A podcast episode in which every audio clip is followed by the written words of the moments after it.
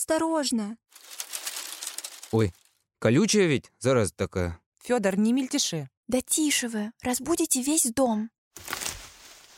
И сюрприза не будет. Ставить-то куда, Вера Сергеевна? Ну и колючая же она.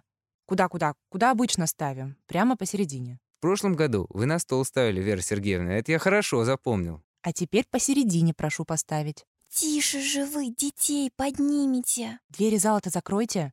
Маша, закрой скорее. Иду.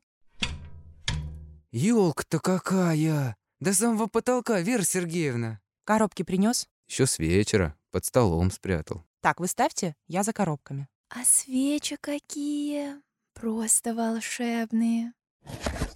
Маленьким больше сладости на елке интересны. Не успеешь оглянуться, половину елки растаскают. Ты, Маша, за ними завтра следи, иначе они и завтракать потом не будут. А подарки? Николай сейчас принесет. Детей-то когда пускать? Через час, как украсим, свечи зажжем, а пока двери закрытыми держим. Федя, двери зала сторожи. Детей не пускай. Ну просто чудо, а не елка. Красавица. Ладно, Маша, теперь пускай детей.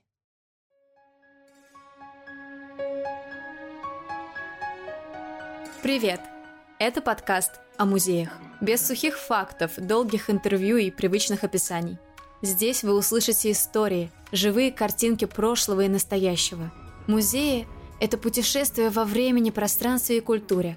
Чтобы вам было интереснее и легче в пути, мы добавили к каждому выпуску файл с иллюстрациями и фотографиями, своеобразный маленький гид – который можно полистать во время или после прослушивания. Нам будет приятно, если вы поделитесь нашим подкастом в социальных сетях и оставите отзыв на той платформе, где слушаете его. Это помогает нашему проекту расти. Меня зовут Ира Любина. В этом подкасте я рассказываю о российских музеях. Мой коллега Кирилл рассказывает про зарубежные музеи, а моя коллега и дорогая подруга Арина – музеолог – дополняет подкасты важными фактами в каждом выпуске. Ее голос вы еще обязательно услышите. Сегодня у меня особенно важная миссия – подарить новогоднее настроение тем, у кого его категорически нет, и сделать день еще более праздничным для тех, у кого на повторе новогодние фильмы, музыка, а в комнатах уже пахнет елками и мандаринами. Мы отправляемся в Клинское подворье, в музей елочной игрушки.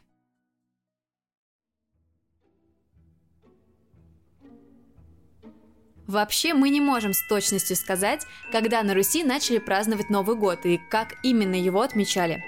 Есть версия, что началом Нового года наши предки-язычники считали 1 марта, так как примерно в это время природа начинает пробуждаться после зимы и можно начинать работу в поле.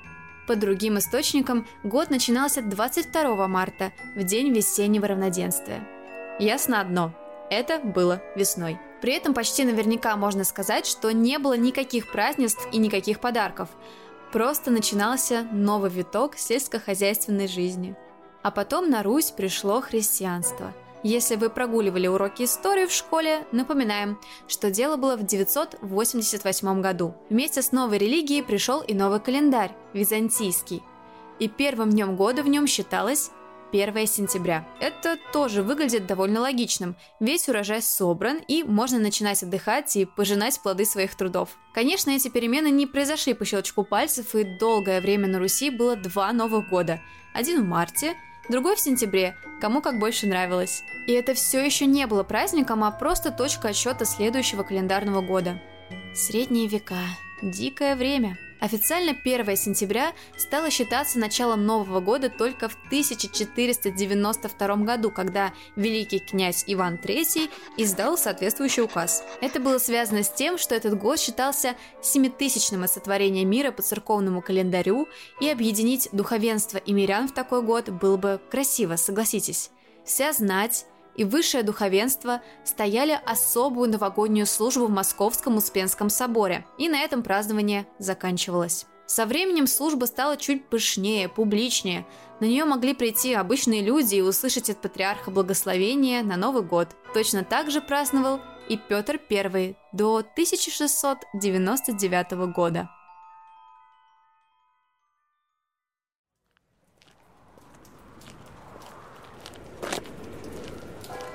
Царь-то наш все никак не угомонится.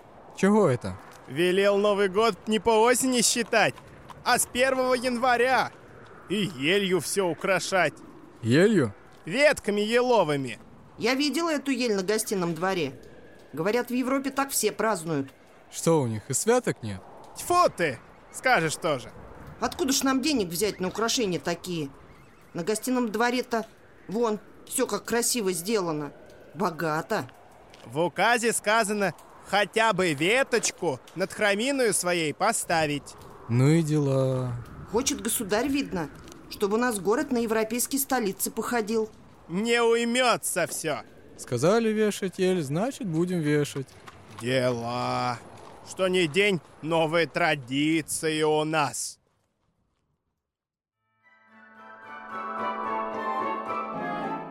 Когда Петр I издал указ о переходе России на новое летоисчисление и переносе празднования Нового года с 1 сентября на 1 января, многие были в смятении, потому что уже отметили наступление следующего, 7209 года, 1 сентября.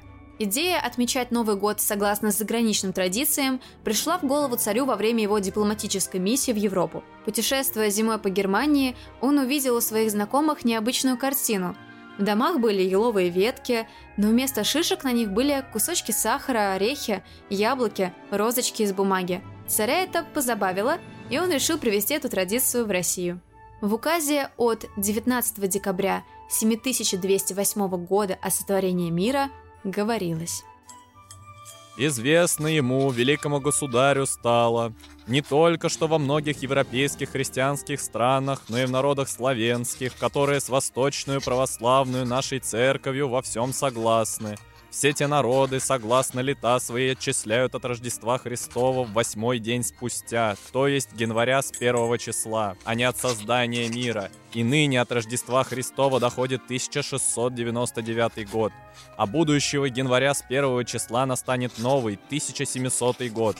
А в знак того доброго начинания и нового столетнего века в царствующем граде Москве после должного благодарения к Богу и молебного пения в церкви знатным людям и у домов нарочитых духовного и мирского чину перед вороты учинить некоторые украшения от древ и ветвей сосновых, елевых и можжевеловых, против образцов, каковы сделаны на гостине дворе и у нижней аптеки, или кому как удобнее и пристойнее, а людям скудным, кому ж да хотя по древцу или ветви на вороты, или над хараминую своею поставить, и чтоб то поспело ныне будущего января к первому числу сего года. А стоять тому украшению января по седьмой день того ж 1700 года. До января ж в первый день в знак веселья, друг друга поздравляя Новым годом и столетним веком учинить сие. Когда на Большой Красной площади огненные потехи зажгут и стрельба будет, каждому на своем дворе из небольших пушечек –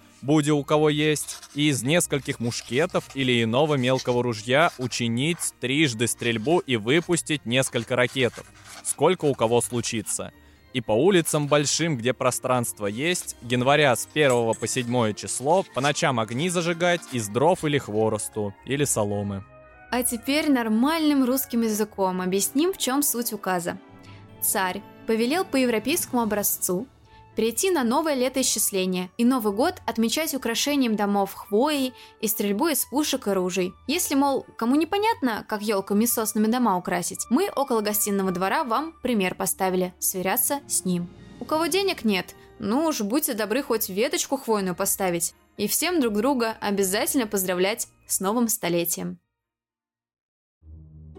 В ночь с 31 декабря 1699 года на 1 января 1700 года на Красной площади был устроен грандиозный фейерверк, а москвичи стреляли из мушкетов. Петр лично открыл праздник запуском ракеты. Повсюду был слышен колокольный звон, пушечная пальба, а улицы осветились иллюминацией. Бояре наряжались в венгерские кафтаны, их супруги красовались в нарядных платьях, и все исключительно по европейской моде.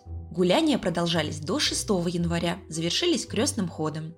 И, нарушив прежние традиции, царь Петр не стал надевать богатые одежды и идти за духовенством, а наблюдал за процессией в мундире в окружении солдат Семеновского и Преображенского полков. После смерти царя традиция украшать дома хвоей сошла на нет и была благополучно забыта. Ведь зимний еловый лес темный и вообще елка – символ смерти. Ну эти царские указы куда подальше. Сохранилась эта традиция почему-то только у питейных заведений. Елка стала эдаким опознавательным знаком. Если на крыше дома стоит елка, то это, скорее всего, кабак. В результате кабаки в народе стали называть елками или же Иванами Елкиными. «Пойдем-ка к Елкину, для праздника выпьем», Видно, у Ивана Ёлкина была в гостях, что из стороны в сторону пошатываешься.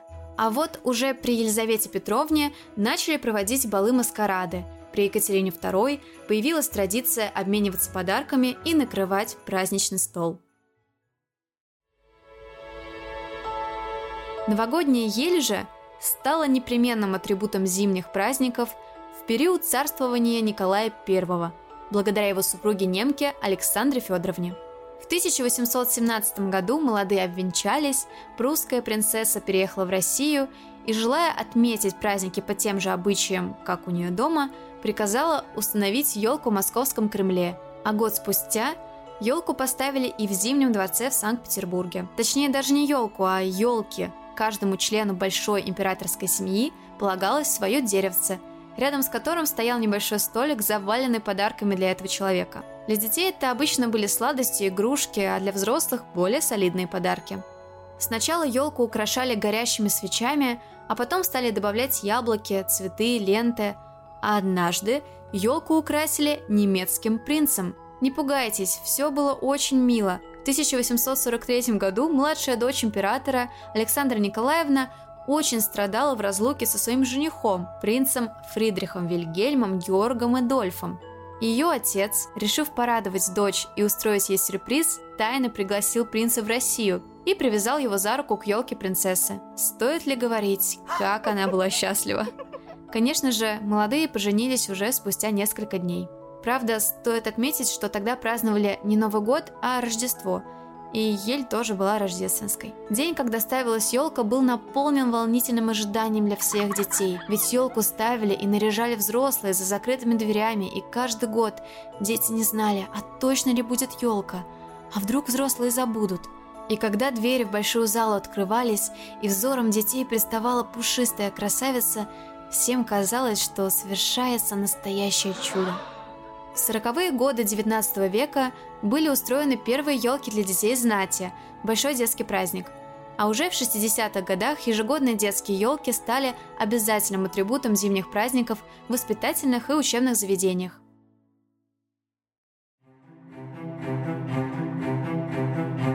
Конца 40-х годов началась продажа елок. Ими торговали крестьяне у гостиного двора. Впоследствии этот сезонный промысел принадлежал финским крестьянам и давал им немалый приработок, потому что елки стоили дорого. В последние десятилетия XIX века в России впервые стали раздаваться голоса в защиту природы и прежде всего лесов. Антон Павлович Чехов писал. «Русские леса трещат под топором, гибнут миллиарды деревьев, опустошаются жилища зверей и птиц, мелеют и сохнут реки, исчезают безвозвратно чудные пейзажи. Лесов все меньше и меньше, реки сохнут, дичь перевелась, климат испорчен, и с каждым днем земля становится все беднее и безобразнее. Но это не мешало людям устраивать праздники, ведь чем богаче украшена елка, тем выше ваш статус и достаток. Люди не скупились, ведь важно было превзойти друзей и соседей. И помимо уже привычных свечей, гирлянд, сладостей, фольги, игрушек из бумаги и папье-маше, фруктов и орехов, знать, следуя западным обычаям, начала закупать стеклянные игрушки в Германии.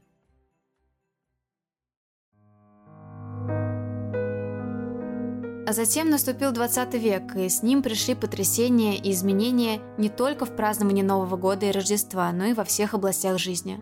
Во времена революции рождественская елка подвергалась гонениям в связи с религиозной подоплекой этой традиции. Было отменено и празднование Нового года, так как это контрреволюционный, проникнутый идеей буржуазного упадничества и поповского мракобесия праздник. Вместо него ввели праздник Красной Вьюги, день начала мировой революции. Только он не прижился. Люди все равно подпольно ставили елки и дарили детям подарки.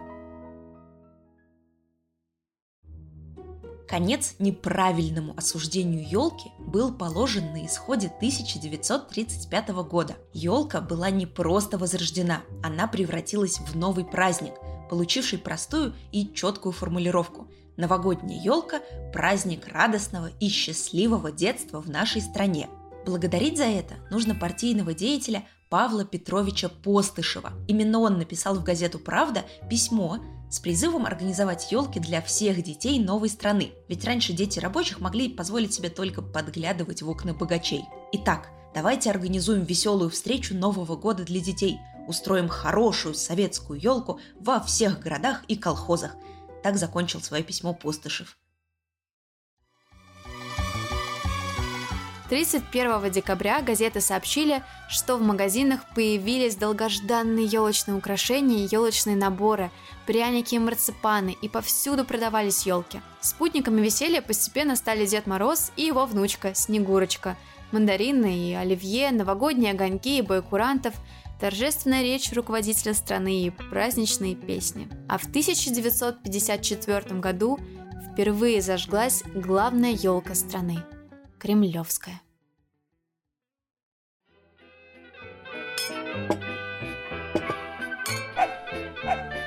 Миш, чего это у тебя елка-то на бок? Ничего не на бок. Ты просто не с того ракурса смотришь. Нет, пап, точно криво. А вторую елку почему не привязал? Однобокая же получил с лысой с этой стороны. В следующий раз сама на базар иди. Там все елки такие. Ну чего-то, ладно. Мам, что-то горит. Ой, курица! Юль, Смирнова-то когда будут? Сейчас же голубой огонек начнется уже. Да убери ты тузика. Сейчас от игрушек ничего не останется, опять гирлянду ест. Смирновы едут, холодец не застыл у них. Главное, чтобы к курантам успели. Все, наливай мне шампанского, сил нет уже. Яйца забыла в салат добавить, шпроты мелкие какие-то. И у елки твоя верхушка все равно косит. Все, я все. Ой. Что? Тузик. Ну я же тебя просила, Миша.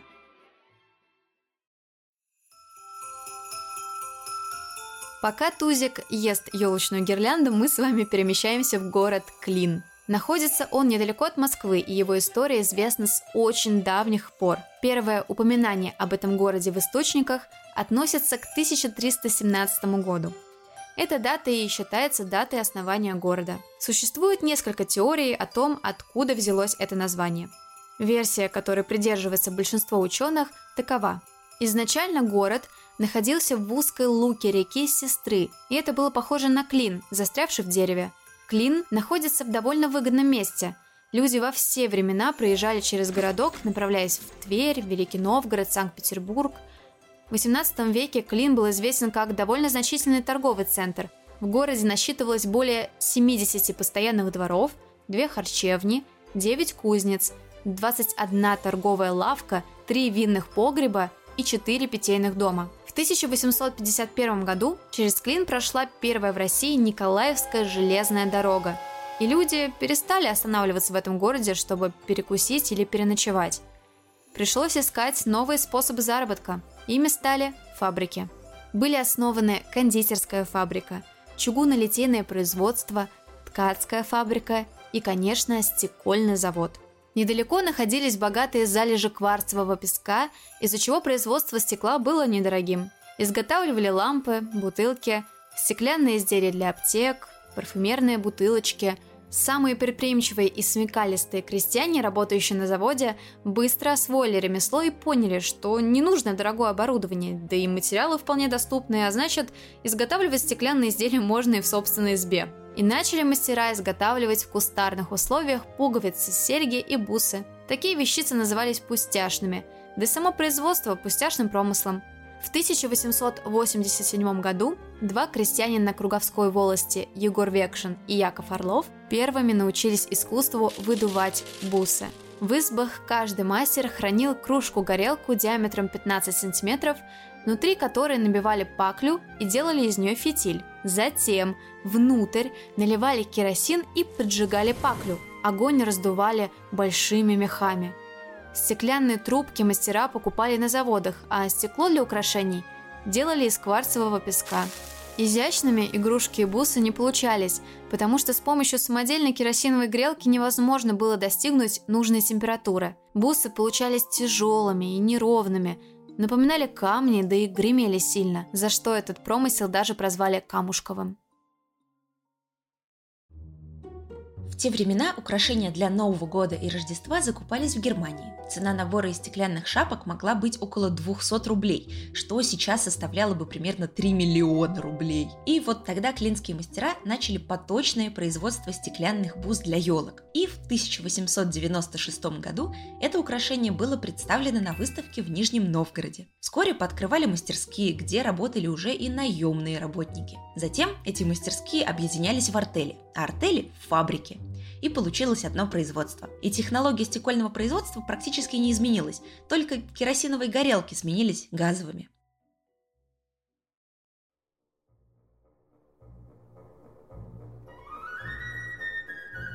Музей «Клинское подворье» открылся в сентябре 2008 года. Задумка была простая. Создателям хотелось донести до людей красоту своего промысла, познакомить их с историей елочной игрушки – когда музей только создавался, то к клинчанам был обращен клич – принести по возможности игрушки из своих домашних фондов. И люди несли. Например, клинчанин Алексей Выдрецкий принес семейный раритет – набор игрушек, который подарили его родителям в далеком 1937 году в качестве премии к Новому году на заводе. А самый древний экспонат музея Клинского подворья датирован 1771 годом. Это попечительская грамота Екатерины II. В фондах музея насчитывается почти 13 тысяч экспонатов. Часть из них хранится в архивах и не представлена публике. Часть коллекции составляют Дед Морозы и Снегурочки, собранные из самых разных мест бывшего СССР. От Грузии до Карелии, от Киева до Тамбова. В музей даже можно принести свои старые елочные игрушки, если вы их не коллекционируете. Взамен вам дадут новые игрушки. В музее 12 залов по 12 месяцам года, которые расскажут вам о зарождении и развитии стекольного промысла на Клинской земле.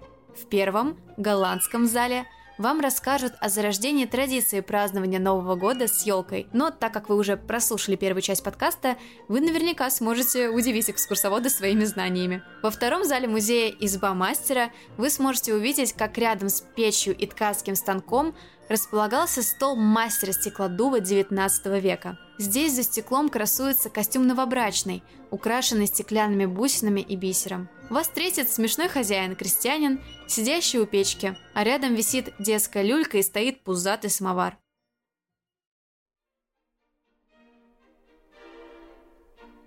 Третий зал музея называется «Индустриальный». Знаете ли вы, что такое монтажные елочные игрушки? Монтажные игрушки 20-50-х годов 20 века изготавливались методом сборки стеклянных трубочек и бусинок с помощью проволоки. В этой комнате музея есть игрушки в виде самолетов, парашютов, подвесок, звезд и стрекоз. А сама технология изготовления монтажных елочных игрушек пришла к нам из Богемии. А вот представленные в индустриальном зале картонажные игрушки делали из отходов производства – Два выпуклых кусочка картона склеивали между собой, покрывали серебристой или цветной фольгой, а затем раскрашивали порошковыми красками с помощью распылителя. Кого изображали фигурки? Это были и герои русских сказок, и звери, и птицы, бабочки, корабли и звезды. Картонажные игрушки выпускались в СССР до 80-х годов. А еще здесь есть ватные игрушки, изготовленные из прессованного и раскрашенного хлопка – Деда Мороза, Снегурочки, девочки и мальчики, а также разные редиски, грибочки и фрукты.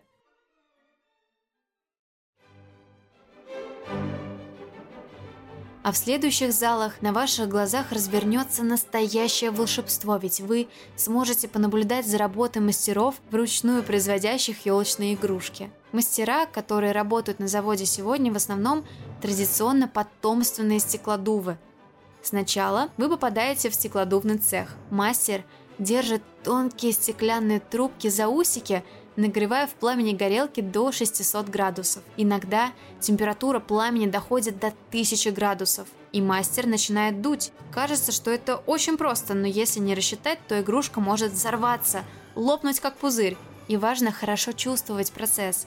А чтобы сделать игрушку фигурной, ее помещают в специальную форму, закрывают и дуют в трубку. Стекло распределяется по форме, и дуть надо быстро, так как оно остывает мгновенно. Все мастера работают в наушниках, чтобы спасаться от шума горелок. И вот получилась абсолютно прозрачная игрушка, которая затем отправляется в следующий цех – металлизация. Здесь ей придают зеркальный блеск. В особых вакуумных боксах размещаются игрушки. Сверху – фольга, которая при подаче тока плавится и превращается в алюминиевый туман.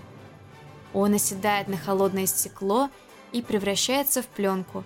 Это похоже на процесс изготовления зеркал. Дальше будет окрашивание игрушки. Ее опускают в краску или распыляют краску с помощью специального устройства. И вот игрушка попадает в следующий зал – зал художественной росписи, где художник сделает из нее уникальную, неповторимую, нарисовав на шарах новогодние мотивы, а на фигурках – лица знакомых с детства героев.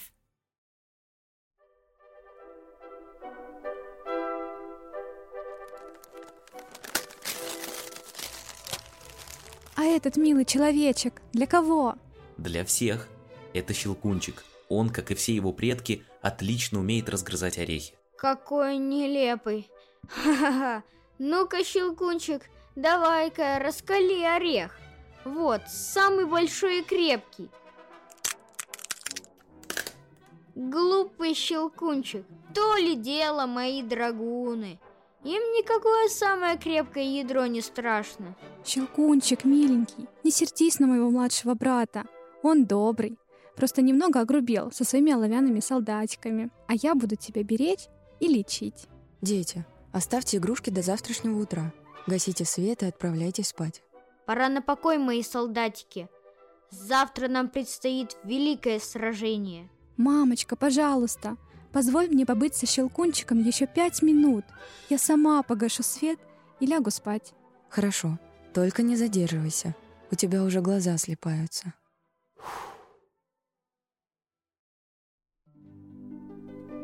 Немного измененная нами сцена из знаменитого Щелкунчика возникла не просто так, ведь именно здесь, в Клину, жил Петр Ильич Чайковский последние годы, и именно здесь композитор работал над балетом «Щелкунчик». Музей тоже хранит воспоминания об этой новогодней сказке.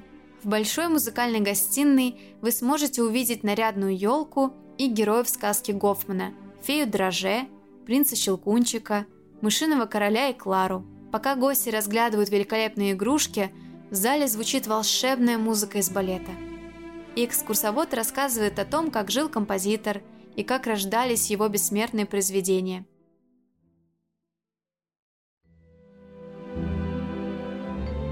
Следующем зале вы попадаете в советскую гостиную, ведь этот зал посвящен празднованию Нового года в Советском Союзе – Многие взрослые не могут оторваться от витрин, приговаривая «О, у нас был такой зайчик, а такие сосульки были у дедушки, а ракету я у Кольки обменял в четвертом классе на кукурузу, вот мама ругалась». В общем, ностальгия вам обеспечена. В десятом зале музея проходит настоящее дефиле елок. Маленькие и большие, круглые, с острыми верхушками, яркие и блестящие, с сосульками и бусинами.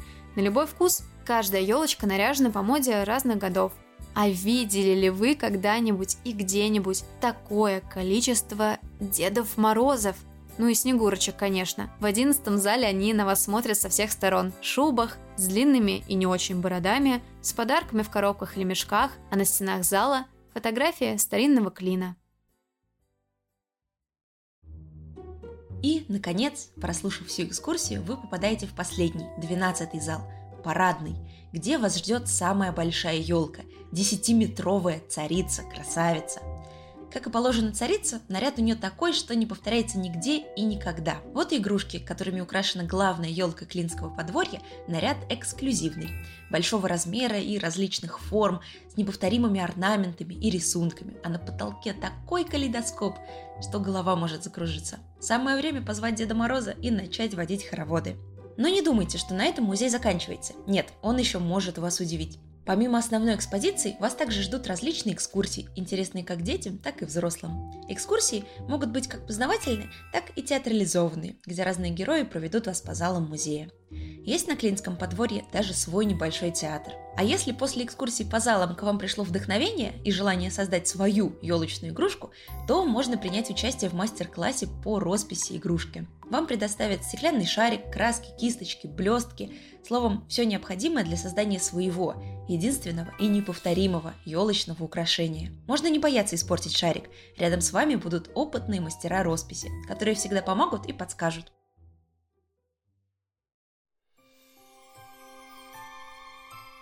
Надеемся, вы уже захотели поехать в этот волшебный музей. Рассказываем, как туда добраться. Удобнее всего добираться из Москвы до Клина на личном автомобиле по Ленинградскому шоссе. Дорога займет у вас около часа. Вбивайте в навигатор адрес город Клин, улица Староямская, дом 4. И вперед! Но если вы не являетесь счастливым обладателем автомобиля, не беда, ведь существует такая прекрасная вещь, как электричка. Она быстро домчит вас с Ленинградского вокзала до станции Клин, откуда до музея можно доехать на маршрутке номер 1 или 7. Выходить на остановке улица Гайдара. Еще один вариант – автобус номер 437 от станции метро Водный стадион до конечной остановки автостанция и дальше также по маршрутке номер 1 или 7. Теперь о ценах. С этим тяжело разобраться. В течение года цены постоянно меняются. Чем ближе Новый год, тем дороже стоит билет. Поэтому цены стоит уточнять на сайте перед посещением. Одно мы можем сказать точно. С 1 сентября по 27 февраля в стоимость билета входит подарок – елочная игрушка. Но просто так посетить музей тоже не получится. Надо заранее записываться на экскурсию в составе сборных групп через электронную почту. При музее есть фирменный магазин с большим выбором елочных украшений. Моей семье есть несколько игрушек из этого магазинчика, которые мы каждый год вешаем на елку. Для проголодавшихся в соседнем доме традиционно есть кафе, для уставших – гостиница. Это был подкаст «Руками не трогать». Спасибо, что послушали нас.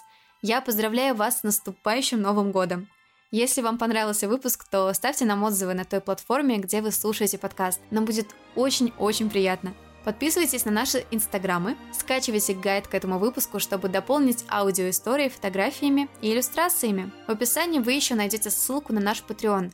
На этой платформе вы можете поддержать наш подкаст и, конечно же, получить доступ к дополнительным выпускам, общению с авторами подкаста, крутым материалам и встречам. Спасибо и с Новым годом!